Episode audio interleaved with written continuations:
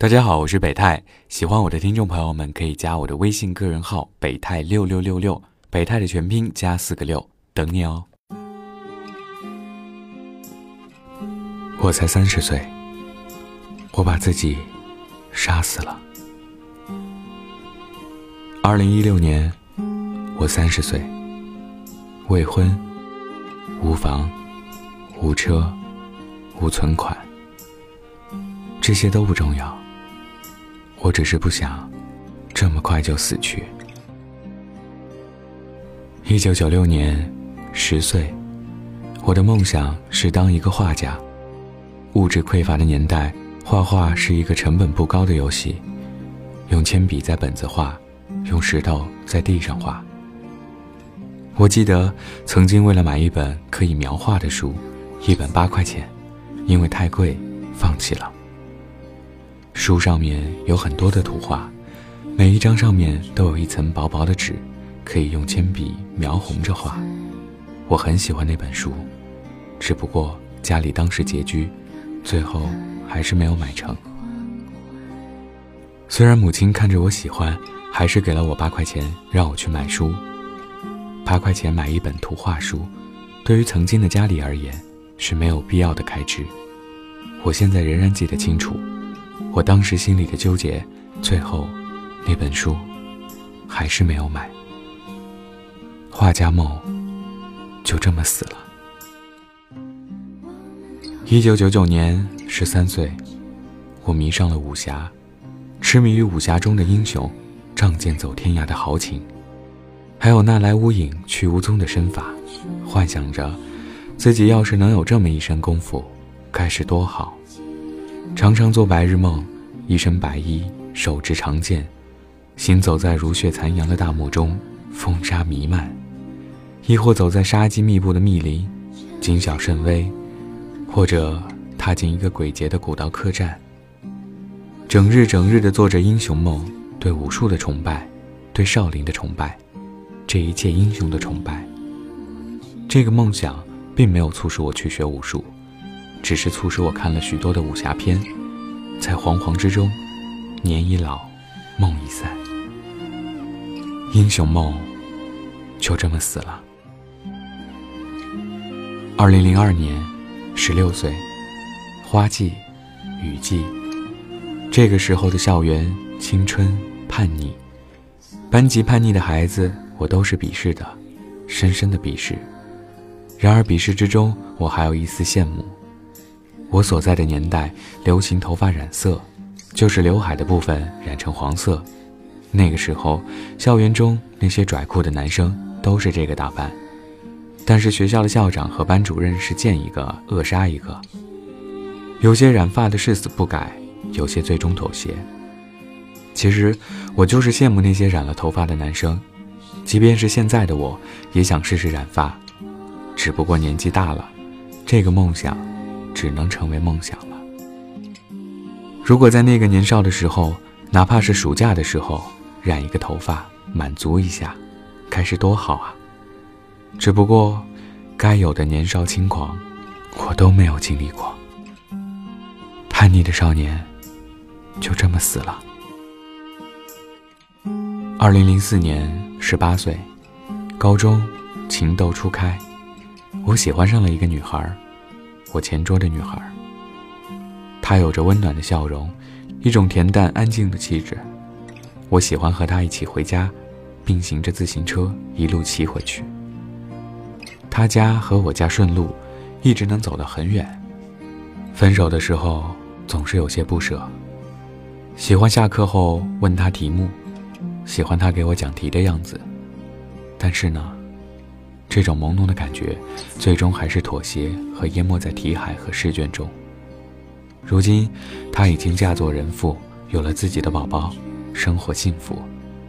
曾经的那个女孩，已经在风里，只有淡淡的回忆。懵懂的情窦，就这么死了。二零零六年，二十岁，迷恋诗歌，迷恋汪国真，厚厚的一本汪国真诗集。我能背许多许多首，不光背，我还写了许多许多稿子，去打印室打印出来了，订起来有一叠，后来毕业的时候弄丢了，应该有五六十首吧，还有一些散文，大多都是模仿之作，还写了一些古体诗，无论韵律，都是自己喜欢的。选修了诗歌鉴赏课，和老师私下交流，诗歌也曾散见于校办杂志，也曾给诗刊和星星杂志邮寄过稿件，是用稿纸写的，但都杳无音信。最后呢，没有再写了，诗人梦就这么死了。二零一零年，二十四岁，研究生六年。试图努力做一些科研，看着看不懂的程序，两个月暗无天日，焦头烂额，死去活来。后来硬撑看懂了程序，写出了几篇论文，做出了一些成果，完成了国家重大项目。后来的后来，还有师弟接着我的成果继续做了下去，只是我的心早已没有当初的那份单纯了。八十五摄氏度的条件下做实验，汗流浃背。汗水滴答滴答，衣服湿了一件又一件。然而，所有的一切，只有名利，只为了能发表论文。急功近利，着急毕业，导致的，就是浮躁和浅薄。单纯的科研梦，就这么死了。二零一六年，三十岁，一个国企，稳定的工作。朝八晚六，按时上班，按时下班，做着应该做的活，说着应该说的话，规规矩矩上班，老老实实干活。那个喜欢折腾的我，就这么死了。二零一六年，足，叉叉岁。上班下班，此后直至老死的生活，我一目了然。生活。露骨，竟是这么可怕。退休，和一群老头老太太说着：“想当年，要是当初，要是在时光，要是能倒流，我肯定。某一天死了，墓志铭上应该写些什么？留给世界的又是些什么？这一生就这个样子了吗？”人没有梦想，和咸鱼有什么区别呢？你还活着吗？人这一辈子，可怕的不是失败，而是抱憾终生。多少人曾爱你青春欢畅的时辰，爱慕你的美丽，假意或真心。只有一个人还爱你虔诚的灵魂，爱你苍老的脸上的皱纹。当你老了，眼眉低垂，灯火昏黄不定。风吹过来，你的消息，这就是我心里的歌。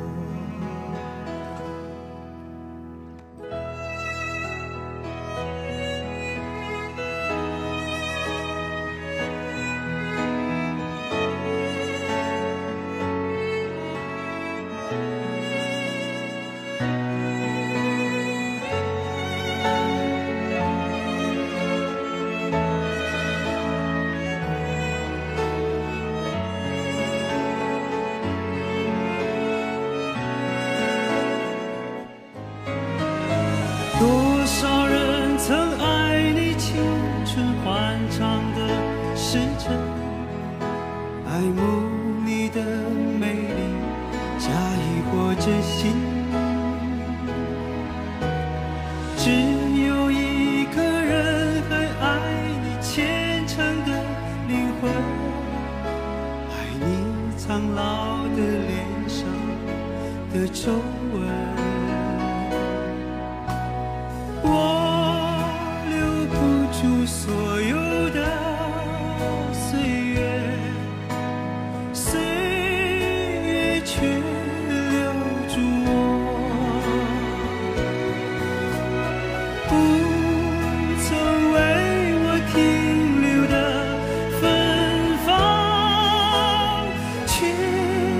是我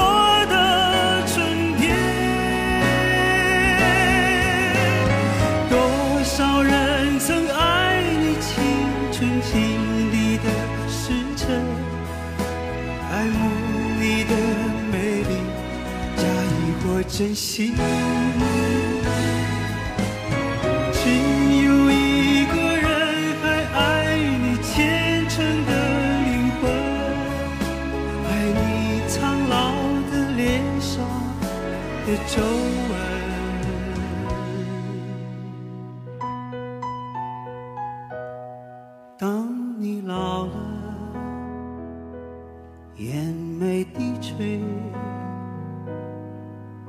灯火昏黄不定，风吹过来，你的消息，这就是我心。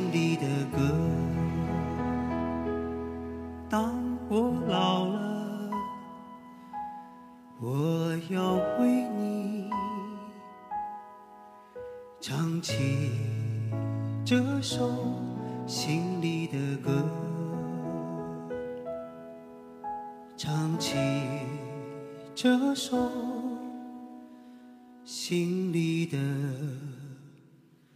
歌。